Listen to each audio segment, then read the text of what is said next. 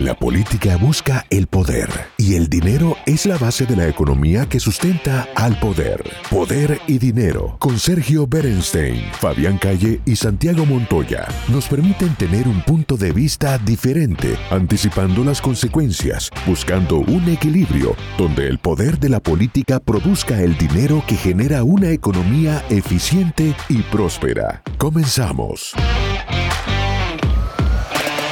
Bienvenidos a este nuevo bloque de Poder y Dinero. Aquí estamos junto a Fabián Calle, eh, bueno, también junto a Sergio Bernstein, llevamos adelante Poder y Dinero a través de Americano Media. Y eh, Fabián, te quiero contar algo, porque siempre trayendo eh, novedades para nuestra audiencia, que son residentes americanos de origen latinoamericano, mayormente de habla hispana. Eh, tiempo atrás me encontré navegando por un sitio muy interesante que se llama Finguru. Mira. Finguru. Me lo había marcado nuestra producción, ¿no? Te quiero, quiero confesar. Habla bien de la producción. Para no atribuirme méritos que no me tocan, aunque no sé si a él también no se lo habían bajado desde la superioridad. Pero digo, eh, me encontré buscando un sitio muy interesante que básicamente es como una especie de plataforma de ideas que busca facilitar el acceso al conocimiento y que eh, se divide en varias áreas. Tiene, eh, digamos, todo lo que tiene que ver, fíjate, hay una que habla el poder. Otro habla de la economía, que básicamente sería poder y dinero. ¿Cómo no te vas a enganchar? Bueno, y, en el medio también se ocupa de temas de, geopolítica y todo eso, ¿no? Y de repente se abren un montón de campos y vos los ves incursionando en temas de inteligencia artificial, de, innovación tecnológica, de la industria del conocimiento. Bueno, la verdad, este, dan ganas enseguida de meterse. Y buscando ahí, ¿qué encuentro? ¿Qué encontrás? Encuentro eh, una tal Stefania Bargardi. Ajá. Bargardi, que presenta eh, un desarrollo sobre eh, las, eh, de la guerra comercial a la guerra del futuro. ¿Qué es esto? Digo, y cuando me pongo a mirar aparecen la geopolítica, la economía, la innovación tecnológica, la industria del conocimiento. Bienvenida, Estefanía Vargardi. Aquí estamos junto a Fabián Calle. Bienvenida a Poder y Dinero. Bienvenida, Estefanía. Bueno, muchas gracias. Quiero agradecerle Santiago, a Fabián y Dinero.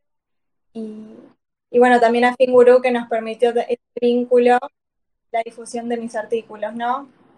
Bueno, primero que todo, felicitaciones. Eh, poca gente combina tantas variables.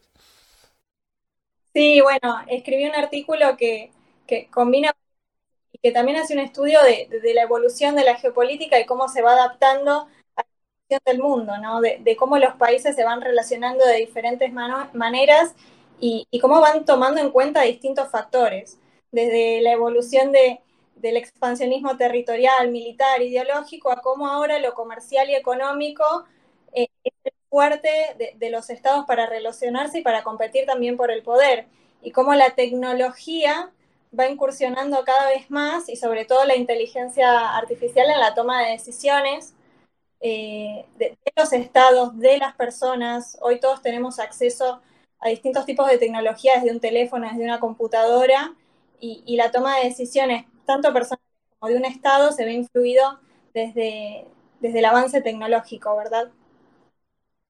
Eh, eh, te vi también en tu artículo haciendo un interesante recorrido donde, bueno, precisamente ya lo, dijiste un poquito en tu presentación, ¿no? Pero habla Fabián de, de la disputas territoriales que eran las maneras en que los liderazgos se dirimían en tiempos, digamos, más, más, del pasado. Luego también cómo los estados se han ido debilitando con la aparición de las empresas transnacionales. Me, recuerdo, digamos, ella no lo menciona a este punto en el artículo, pero evidentemente lo de las empresas transnacionales es el tema, es el paraguas. Pero vos te acordás que antes de la crisis de 2008-2009, que en cierta medida podemos decir que es un punto de inflexión que nos lleva a la reconfiguración actual del mundo y del mundo económico financiero. Antes de eso eran este, eh, eh, eh, los grandes bancos de inversión norteamericanos, de Brothers, todo eso. ¿Y qué pasa? 2008-2009, hoy lo que tenemos son BlackRock, Templeton, tienen más, manejan más fondos que el PBI de la mayoría de los países, ¿no? De, sacando los, los 10 países quizás más grandes del mundo, pero seguro más grande que el de la mayoría de los países de la región latinoamericana. Y, bueno, y son actores que ponen en tela de juicio cuáles son los liderazgos. También plantea otra cosa, Estefanía, que es, no, yo creo que eh, ese artículo eh, es como que lo exprimís y no termina nunca de salir jugo, porque eh, también plantea el tema de eh, que le tienen más confianza eh, a las empresas que a los gobiernos. Bueno, desarrollanos un poco esa idea, que, que coincide mucho con lo que uno, muchas veces piensa, ¿no? especialmente en América Latina. Es más confiable a veces las empresas que los gobiernos. Que coincide con encuestas también, porque muchas veces vos mirás las encuestas y resulta que te aparece un, yo qué sé, por decir un caso, una empresa multinacional que opera en la región, o un, Petrobras o un Arcor, te aparecen con más nivel de imagen que, cualquier gobierno. ¿Cómo es eso, Estefanía? Exactamente.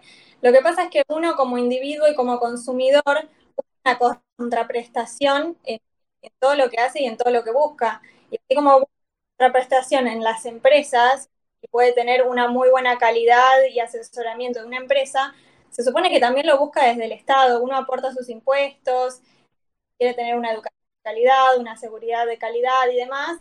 Y cuando no lo ve reflejado en su realidad, eh, se vuelca más eh, hacia los liderazgos empresariales que hacia los liderazgos políticos o gubernamentales, ¿verdad?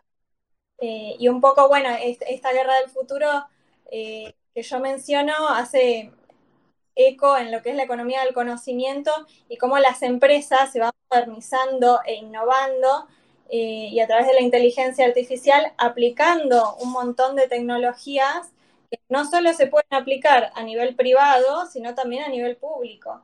Y cómo la, toma de decisiones viene también un poco más individualizada desde el consumidor y no tanto rasgos eh, eh, políticos, digamos. Estefanía, vos hablaste, digamos, en tu artículo, por lo que comenta Santiago, en el fondo es una vuelta de tuerca o una actualización de los temas de geopolítica. Obviamente hoy la geopolítica está asignada por la puja Estados Unidos-China y en menor medida con Rusia. ¿Cómo queda posicionado en tu análisis los Estados Unidos, China? ¿Cómo lo viste eh, en, tu abordaje? ¿Cuál corre con cierta ventaja? ¿Cuál vos notaste que está más adaptado a esta realidad que viene? O a lo mejor ninguno de los dos está bien adaptado. Lo que es claro es que hay una competencia muy fuerte entre China y que si bien Estados Unidos inició en, su etapa de innovación, rápidamente China pasó una etapa de imitación y de superación de la innovación tecnológica. No solo eh, por las economías de escala y cómo eh, las empresas fueron derivando su proceso productivo en otras economías en donde la fuerza de trabajo era más barata, eh, sino también porque fueron invirtiendo en investigación y, evolucionando en su matriz educativa, ¿verdad? Entonces los, los empleados y, factor laboral eh, fue encontrando mayor innovación y superando a lo que es Estados Unidos. China se encuentra en, un proceso adaptativo eh, en donde va superando eh, la matriz productiva de los Estados Unidos, ¿verdad? ¿Vos lo ves sacando ventaja a China en el, en el mediano y largo plazo? ¿Lo ves como muy competitiva a futuro. Sí, sobre todo porque las grandes empresas tecnológicas van, eh, van visualizando economías de escala en donde tienen menores costos y más recursos. También pasa en Latinoamérica que hay, eh, hay personas que están muy capacitadas eh, y, tercerizan ese tipo de, de servicios de conocimiento a empresas globales y transnacionales, ¿verdad? También eh, mencionaste en tu artículo al presidente Donald Trump eh, en una parte porque precisamente, digamos, fue el que puso sobre la mesa, según vos eh, incluiste en ese desarrollo, varios temas que, por ejemplo, la globalización, cuáles eran los efectos que eso tenía sobre los Estados Unidos y también el tema de compartir el tema tecnológico. En realidad, Estefanía también planteó de que los nuevos liderazgos a nivel internacional se van a dirimir en, dirimir en buena medida a partir de eh, la capacidad de llevar adelante los proyectos de innovación tecnológica.